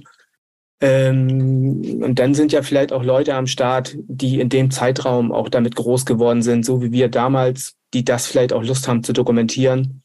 Ja, da muss man sich mal überraschen lassen. Ne? Also von uns auf jeden Fall nicht. Ja, aber, aber trotzdem ist das Projekt ja auch noch nicht ganz abgeschlossen, ähm, auch wenn die Ausstellung vorbei ist. Also wir, wir wollen ja in jedem Fall auch noch die musikalische Historie aufarbeiten. Also es kommt von uns ja, so viel kann man ja schon mal kurz erwähnen, äh, auch nächstes Jahr noch eine Triple-Vinyl-Veröffentlichung. Jetzt hast du es ähm, gesagt. also das, das äh, kommt ja auch noch und das macht das Ganze dann, dann im Grunde ja auch nochmal noch mal sehr umfangreich, weil einfach die, die, die, die musikalische ja, das ganze Thema halt, halt auch nochmal ab. Ne? Genau. Ja, ja, eine Sache würde es abrunden, dass eine Stadt wird Bund Festival dann im Juli oder August nächsten Jahres oder im Jahr danach. Schöne Grüße an der Stelle. Ich, ich weiß nichts, aber ich werfe es einfach mal in den Raum. Mhm. So, ich, ich sehe nur so ein, entweder ist das so ein, Janik, was sagst du, ist das so ein Mm, mm, gute Idee, auf gar keinen Fall. Wir sind ja nicht wahnsinnig. Oder ist das ein, mm, er, er, er ist da was am Plan dran? Ja, ich weiß, ich kann das nicht so richtig deuten gerade hier. Ich kann es kurz, äh, kurz erklären. Also es ist tatsächlich, also klar, das Buch war, war, die, war die Grundidee und die Ausstellung war auch ganz früh schon in den Köpfen. Aber dieses Projekt entwickelt sich natürlich auch ein Stück weit dadurch weiter, weil, weil eben so viele Leute daran ja auch mittlerweile beteiligt sind. Und wenn daraus eben auch neue Ideen ähm, äh, entstehen, dann ist das natürlich super. Also die Frage ist immer, wie mit, mit welcher Manpower man das irgendwie umgesetzt kriegt. Und ähm, und, äh, und ob es irgendwie auch noch funktioniert so in diesem Rahmen. Ne? Also wir wollen ja es auch nicht übertreiben, aber ähm, generell kann man sich natürlich schon das ein oder andere noch vorstellen. Ja, dass du jetzt nicht Festivalveranstalter wirst, das ist mir auch klar. Ähm, aber, aber ihr beiden, wenn ihr an euer so und so altes Ich am Corner, am Jungfernstieg zurückdenkt und ihr da jetzt hin könnt und in dem erzählen wir übrigens in 40 Jahren wirst du mal Buchpreisgewinner. Ja, total unglaubwürdig. ja, also nicht greifbar. Ver, ver, ver, also, also ich für mich habe ja jetzt auch bezüglich des Buchpreises, ich glaube, wir sind da ja von irgendwie 250 bis 300 Büchern, sind wir auf die Shortlist von sieben Büchern gekommen. Ich habe das vorher gar nicht registriert. Ähm, erst als wir auf die Top 7, also auf die Shortlist gekommen sind. Und selbst das war ja schon phänomenal, ne, überhaupt auf die, unter diese Top 7 zu kommen. Und dass wir das nehmen, dementsprechend auch noch gewinnen, hat ja nun keiner von uns gedacht. Also das ja. war in der Woche tatsächlich das dicke i-Tüpfelchen für uns. Aber ja, da kann man stolz drauf sein, ne? Ja, total. Auf, auf jeden Fall. Also natürlich hätte man das vor, vor 30, 35 Jahren nie gedacht. Aber ähm, was eben schon total typisch für uns und für unsere Szene ja ist, und wir sind ja nun mal Teil dieser Szene und wir haben ja diese Szene nun mal auch mit aufgebaut und wir haben ja alle dafür gesorgt, also ne, die ganze Szene dafür, dass Hip-Hop und Graffiti heute so ist, wie es ist, so groß auch, ähm, da, dass wir halt diesen äh, DIY-Gedanken, ne, so diesen Do-it-yourself-Gedanken halt irgendwie doch ganz schön stark in uns äh, tragen. Ne? So, man hätte ja auch warten können, dass jetzt irgendwie der Verlag kommt und dieses Buch macht oder dass irgendein Autor um die Ecke kommt und sagt, jetzt mache ich endlich mal das Buch so. Und dann hätte man gesagt, ja toll, klasse, dass da endlich mal jemand kommt. Und der wäre aber vielleicht auch in 20 Jahren noch nicht gekommen. So, also wir, wir machen es halt einfach selber und wir machen ja seit 40 Jahren alles selber. Äh, und deshalb äh, bringen wir das Buch eben auch selber raus und vertreiben es auch selber. Und die Ausstellung, klar, wir haben jetzt nicht eine Halle angemietet, aber mit Urban Disziplin haben wir das damals ja auch schon gemacht. Und jetzt ist aber der richtige Zeitpunkt, ähm, eben da auch äh, sozusagen historisch ähm, den richtigen Ort, äh, also für diese historische Geschichte auch den richtigen Ort zu, zu finden und zu suchen. Und das ist eben das Museum für Hamburgische Geschichte. So, und trotzdem ist es aber ja auch unsere Ausstellung. Wir haben sie kuratiert, wir haben sie auch organisiert. Ähm, es ist ähm, auch die Vitrinen, äh, die sind von Nils Buschke entworfen, also die ganze Ausstellungsarchitektur ist von Nils Buschke entworfen, das ist auch ein alter Sprüher-Kollege. Die Grafik ist von Tim Simokat von Ohm, Ohm One gemacht. Ähm, also wir haben ja alle, wir haben das ganze Netzwerk eingebunden und, äh, und wir sitzen ja jetzt hier auch und das ist ja auch, ne, ihr seid ja auch Netzwerk so und das ist irgendwie cool, weil, weil es halt einfach ein Szeneprojekt ist. Ne? Ich, ich, liebe es auch genau dafür. Und ich habe am Anfang Danke gesagt und das mache ich äh, für, an euch stellvertretend für alle anderen, die nah und fern damit dazu beigetragen haben, denn du musst halt auch verrückt genug sein, das anzufangen und auf der Strecke sehenden Auges weiterzumachen, um dann am Ende hier zu sein und sowas dann auch abzuschließen. Ähm, das finde ich nach wie vor großartig und ich, ich, ich, ich habe mit Davis in, beim Love and Hate darüber gesprochen, der hat, äh, glaube ich, da auch schon angedeutet, dass es noch ein paar andere Projekte es gibt. Also es gibt auch so, Inspi nee, außen meine ich, dass das hier inspirierend ist, auch für andere Städte, für andere Generationen, so um zu dokumentieren. Und wenn ich eins liebe, dann dieses Dokumentieren da dran. Weil, wie ihr schon gesagt habt, ich, ich habe es noch, noch nicht, nicht mal ansatzweise durchgelesen. Ne? Ganz im Gegenteil, das steht da. Aber ich weiß immer mal und dann nimmt man es in die Hand und dann sieht man und entdeckt man was. Und das machen wir mit der Ausstellung genauso. Ihr da draußen, ich, solltet ihr es langsam verstanden haben, wo ihr an einem Donnerstag um 18 Uhr sein solltet. So. Falls ihr Yannick dann da stehen seht, dann schließt euch einfach an. Genau. Ja? Jeden, Donnerstag, jeden Donnerstag bis Ende Juli. Mhm. Ja, aber, aber wir kommen mit der Reisegruppe nochmal zur Weihnachtsfeier vorbei. Das, das, das besprechen wir nachher. Cool. Ähm, Freue ich mich wirklich drüber. Wir, wir, wir haben hier so zwei, drei Rubriken, die ich zum Abschluss unseres äh, so einer kleinen Reise hier ähm, mit reindrücken muss. Eine davon hat euch aber auch mit äh, inklusive und das ist der Classic der Woche. Wollt ihr mal anfangen? Wer möchte anfangen? Wer, welch, wer hat was Musikalisches uns und unseren Hörern mitgebracht, damit sie mal drüber nachdenken sollen? Also ich habe tatsächlich ja lange drüber nach oder ja relativ lange drüber nachgedacht und bin dann auf den Beat Street Soundtrack beziehungsweise auch Wildstyle gekommen, weil das so der erste Kontakt auch mit Hip-Hop-Musik für mich war. Gerade also gerade auch, wo das früher damals alles so losging, höre ich heute immer noch. So das ist so, wäre so mein Classic. Ist, ist glaube ich, auch. Dann, also eher Beat Street als Wildstyle den Soundtrack. Ah, das also finde ich total gut. Ähm, da, dazu gehört auch etwas, was man der Generation, der jüngeren Generation, die es nicht kennt, auch mal mit an die Hand geben muss. Guckt euch auch mal die Filme an. Ja, definitiv. Merkt dann, oh, die sind aber ganz schön alt. Äh, oh, das ist aber gar nicht so cool gefilmt. Scheiß drauf. Dann gucke ich ihn dir halt noch zweites Mal an und dann machen wir kurz Pause, schüttel das alles weg und dann gucke ich noch mal an und dann verstehst du ein kleines bisschen, warum so alte Säcke wie wir äh, so für das Schwärmen, von dem du jetzt auch Teil bist, da draußen, mehr oder weniger. Und dazu gehört dieser Soundtrack. Ähm, Daim, du hast noch einen. Was hast du? Ja, bei mir ist es äh, immer ganz, ganz klar, wenn, wenn so eine Frage kommt, ne, was ist so dein, dein Classic? Äh, bei mir natürlich Run DMC Raising Hell. Äh, die Scheibe ist 86 rausgekommen und ist meine erste Hip-Hop Platte und das ist genau dieser Moment, so das erinnere ich, als wenn es gestern gewesen wäre, als ich die bei meinem Nachbarn entdeckt habe, wo ich dann immer mal in den Plattenkisten gestöbert habe. Ähm, da war ich, da war ich 15 und bin dann immer mal hoch und er hatte dann, äh, dann plötzlich an dem einen Tag dann irgendwie diese Scheibe äh, und meinte noch zu mir, hat er gekauft, gefällt ihm überhaupt nicht, vielleicht kannst du damit ja was anfangen. Und äh, das ist auch genau das Exemplar, was heute im Museum äh, im, im Objektrahmen an der Wand hängt. Äh, die Version, ich habe die damals dann angehört und war, war total geflasht. Und danach ging's ging's dann los, dass ich, dass ich dann ja jahrelang auch nur, nur noch Hip-Hop gehört habe, äh, auch ordentlich Platten gesammelt habe. Und ja, eigentlich Hip-Hop-DJ werden wollte. Oh. Aber 89 habe ich dann die Sprühdose das erste Mal in die Hand genommen. Und dann war mir klar, nee, doch nicht. Ich will kein DJ werden, ich will Graffiti-Writer werden. Entscheidung. DJ Dime. ja, genau. Dime, genau. DJ Dime, du klingt auch. Kannst auf jeden Fall auch Radio-DJ mit werden. Wie machen wir jetzt noch? Passend zu dem, zu dem Classic. Passend zu dem Classic hat äh, Ron Simmons übrigens heute Geburtstag, am Tag der Aufnahme. 14. Ja, November. Ach, das ist ja lustig. Ja. Sauber. Cool. Guter Zufall hier. Ja. War Rising Hell schon mal Classic? Das kommt mir irgendwie bekannt vor. Redaktion. War nicht vor kurzem noch schon mal jemand? Auf jeden Hat Fall wahrscheinlich da beim letzten Mal einfach schon direkt wieder mitgebracht. Ja, ja, ja, ja, du wahrscheinlich auch, ne? Hast du das letzte Mal mitgebracht? Ja, ne? Weiß ich nicht. Kann, ja, sein. Kann sein. Redaktion muss. Ich bin ja so, ich habe ja vorhin schon aber vergessen, was ich gestern gemacht habe. Deswegen, aber ich weiß, dass Ron DMC mit dabei war. Und dieses Album, ich habe, ich mach's mir dann, wenn du das anfängst, fange ich nebenbei an, immer noch ganz kurz reinzuhören. Und genau, das ist, das sind, das sind Hits. Einfach Hits. Absolut. Das Album, das wir diese Woche haben, ist für mich eins der, äh, doch eins der, eins der prägendsten, würde ich sagen. Dein Classic der Woche The Predator von Ice Cube diese Woche. Ähm, 1992 erschienen, ist sein drittes Soloalbum und tatsächlich das einzige Nummer 1 Album, äh, was er rausgebracht hat und äh, bekannteste Single It Was a Good Day, definitiv. Und entstanden ist das ganze Ding damals äh, vor den, äh, als Hintergrund vor den Unruhen in LA 1992, ähm, wo die Polizei ja systematisch Jagd, brutal Jagd auf äh, junge schwarze Menschen in den USA, in LA gemacht hat.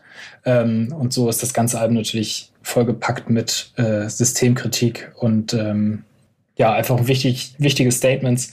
Ähm, Finde ich krass. Ich persönlich habe immer zu diesen, zu diesen LA Riots mal eine Doku gesehen, vorher immer so gar nicht so das Ausmaß so erkannt irgendwie und dann irgendwann mal, ich weiß gar nicht mehr, wo bei Netflix, glaube ich, einfach eine Doku dazu gesehen, die das Ganze nochmal so aufgearbeitet hat und in dem Zuge dann auch die Musik der Zeit dann nochmal irgendwie ganz anders gehört und ganz anders mitbekommen. Also auf jeden Fall eine sehr, sehr krasse äh, Zeit damals und dementsprechend auch sehr intensive Musik, sehr intensives Album. Ähm, ich bin ja ein paar Tage jünger als ihr. Äh, dementsprechend ist auch meine erste Verbindung zu, zu, zu Rap-Musik schon auch so die Sachen, die ihr beschrieben habt, aber das auf Tapes von größeren Freunden und keinen. Und ich hatte ja nichts. Alles, was ich hatte, konnte ich mir ein Tape leisten und dann habe ich vom Kumpel das überspielt bekommen. Deswegen habe ich eine sehr starke Verbindung zu den Run DMC Sachen. Ähm, Anfang der 90er war ich so 14, glaube ich, als das Ding gekommen ist, ähm, 15, da war, da war für mich das erste Mal, also in dieser Zeit, das erste Mal, dass ich Alben so komplett intensiv für mich wahrnehmen konnte und sie richtig so in, im Gänze eingenommen habe, mit allem drum und dran, mit Release und, und so. Und da ist dieses Ice Cube Album bis heute das maßgebliche für mich von ihm gewesen. Ich weiß ganz so, ich habe mich früher mit Dennis Kraus, ehemaliger Chefredakteur, der ja auch im Buch mit Teil, Teil des ganzen Projektes mit war, äh, auch mal über Ice Cube unterhalten. Der hat Killer Will, ein Album früher, das ist sein Masterpiece bei ihm. Bei mir ist es das hier. So, inklusive Wicked, worum es, obwohl es überraschenderweise dieses Single, äh, das ist eigentlich der krasseste Song aus dem Ding, nicht, nicht auf Spotify gibt. Wahrscheinlich wird es da genau die Gründe geben. Hat es, äh, und neben, ähm, äh, ich muss nicht ganz, it was a good day, eine der drei Hymnen geschrieben, finde ich, die, die, die Rap für mich persönlich hat. Ne? Das ist so, kann ich in- und auswendig und an jeder Stelle, egal wo, passt das auch wie Faust aufs Auge. Wenn du in einem Mut bist, kennt ihr alle, ihr habt auch alle so Songs, genau darauf greifen. Und allein durch die Nummer hat es für mich schon einen, einen Legendenstatus. Deswegen war die Überraschung, ist jetzt 30 Jahre alt, das ist eine bittere Erkenntnis an der Stelle, ne? wie vieles andere auch. Aber ein mhm. Buch ab 1980 beginnt, zeigt auch, dass du nicht mehr der Jüngste bist. Cario, da musst du in den Spiegel schauen und dann musst du zu stehen. ja, ja, das mache ich. Auch wenn wir die gleiche Frisur tragen, ähm, mein Bart ist grauer. Woran ich habe den gestern gerade rasiert. Ja, Sonst wird, hätte man es auch gesehen. Ja, guck mal. Ist alles, alles nicht so einfach.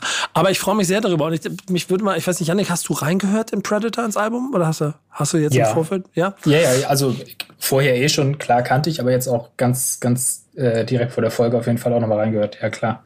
Der, der zweite Song, One Will They Shoot, das ist mein, das, das war jedes Mal nach diesem Intro und dann dieses marschierende, dieser marschierende Beat und so, das Ding laut auf den Kopfhörern, könnt ihr euch den jungen Nico mal vorstellen, wie er damit mit, mit so viel geballter Faust in die Schule gegangen ist.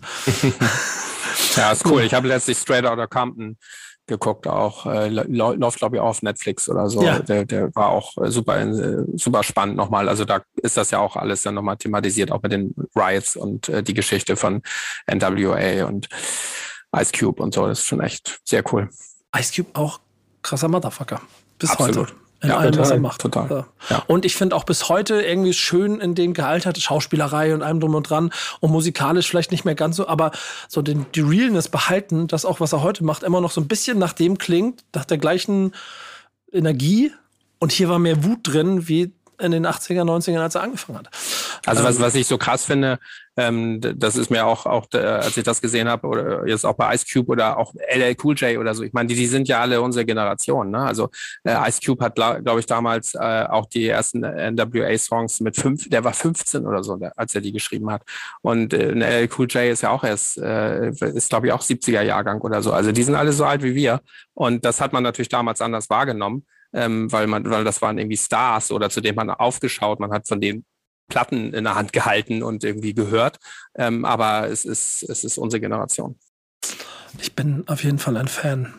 Ich weiß nicht, ob ihr Fan seid von den Künstlern und Künstlerinnen, die ich jetzt äh, als Top 3 ausgewählt habe.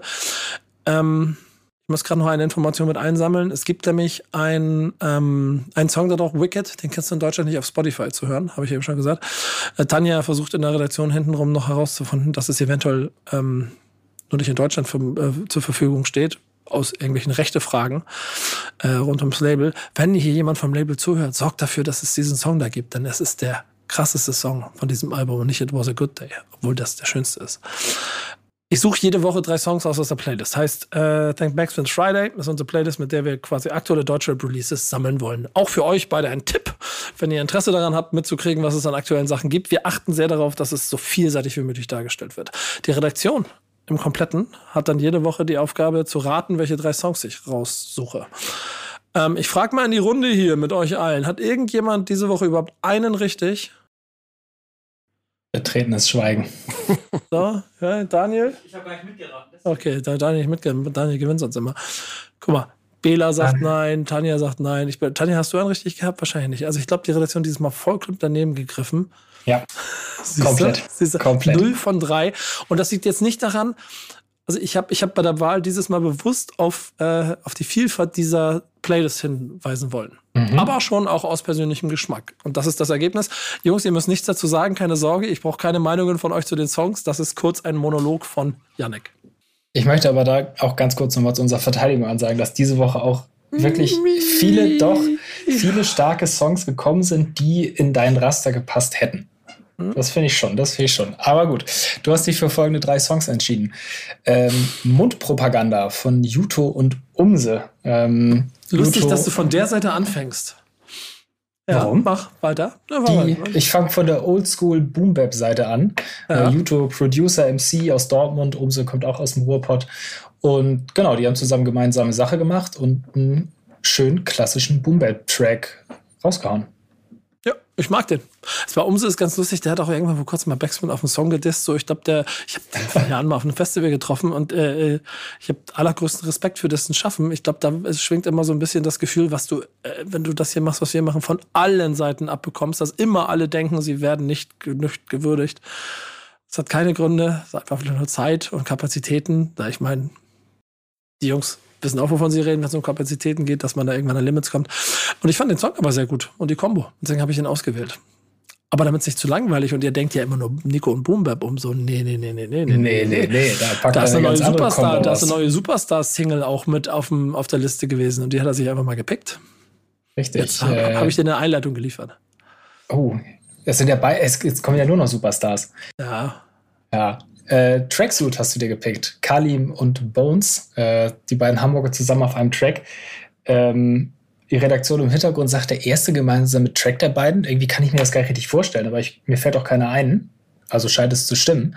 Ich hatte gedacht, die Kombi gab es irgendwie vorher schon mal. Ähm, ja, die haben auf jeden Fall gemeinsame Sache gemacht. Könnte, könnte möglicherweise eine Single vom neuen Kalim-Album sein. Ist jetzt Spekulation, aber er hatte angekündigt, dass was kommt. Ähm, und er ist jetzt ja auch wieder ein bisschen aktiver, release Songs. Mal gucken, was da noch so kommt in naher Zukunft. Hamburg im Gebäude. So sieht's aus. Sehr gut getroffen. Punkt. Und Song Nummer drei aus Berlin, No Reply. Das ist der Superstar, den ich meinte. Das ist der Super. Ja, gut, ja, er hat schon eine Superstar-Attitüde, das stimmt. No Reply von UFO 361. Ähm, da finde ich tatsächlich, wo du das Superstar sagst, sehr interessant, dass er als, als Sprayer auch angefangen hat. Und wenn man sieht, wo er jetzt ist, wie er sich jetzt gibt, was der für eine Entwicklung über die Jahre hinter sich hat, auch musikalisch. Äh, Finde ich sehr, sehr interessant auf jeden Fall. Immer wieder spannend, wenn neue Musik kommt, äh, weil es bei mir persönlicher Geschmack immer so ein Auf und Ab ist. Also von mag ich gar nicht zu feiere ich sehr. Ähm, ja, interessant, was da jetzt noch so kommen wird in Zukunft. Der Track ist bei mir so ein Lala. Ich hätte ihn nicht gepickt. Ja, ich hab doch, ich fand ihn gut. Und äh, er hat ein bisschen in die Geschichte gepasst, weil er der letzte aktive Rap-Superstar ist, der von der Polizei fürs, ne, für Graffiti gebastelt wurde in der U-Bahn. Munkelt man. Munkelt man. Ich, ich, weiß gar nicht, ist der öffentlich? Da, da gab es ja Gerüchte darüber, ne? Also der ist ja, der ist ja schon immer mal wieder aktiv. Ich weiß nicht, inwiefern ihr das mitkriegt da, ihr beiden, aber UFO 361 hat eine Liebe für dieses Metier, in dem ihr euch auch bewegt mit vollem Herzen. Äh, das habt ihr auf jeden Fall aber zweifelsohne heute bewiesen. Und ähm, ich danke euch sehr für die Zeit. Fürs Projekt habe ich mich schon bedankt, sage ich trotzdem noch ein paar Mal. Und ich freue mich auf gemeinsame Touren durch das äh, Museum, um mir erklären zu lassen, was da so los ist. Auf jeden Fall. Danke, und, danke euch. Sehr gerne. Und ich bin mir ziemlich sicher, wir werden noch mal zusammenkommen, wenn dann in eurer ganzen Planung zu, oh, hier ist übrigens die Dreifach-Vinyl und das Festival kommt doch erst Sommer 24. und, und es sollte ja erst eine Doppel-Vinyl werden. Ja, siehst du, da siehst, siehst du, Kario, da geht's schon los, ne? Mhm. Und, und ja. ihr schmutzelt noch über das Festival. Ich sag euch, Sommer 20. Das sollten am Ende ja auch, äh, am Anfang ja auch nur 300 Seiten, äh, genau. ein 300 Seiten Buch werden und sind 560, 560, geworden. Also man muss es immer noch mal toppen. Mhm. Festival kommt 2024. Ja, Festival kommt 2024, ich bin mir sicher. Das war der Wechsel Stammtisch, powered by O2. Vielen Dank euch, vielen Dank euch da draußen. Bis zum nächsten Mal. Ciao. Stammtischmodus, jetzt wird laut diskutiert. Ich auf dem Stammtisch, Stammtisch, wer dabei bleibt, amtlich. Stammtischphase. Denn heute brechen sie noch Stammtisch verholen. Ich heule mich an meinem Stammtisch aus. Backspin. Backspin. Backspin. Backspin.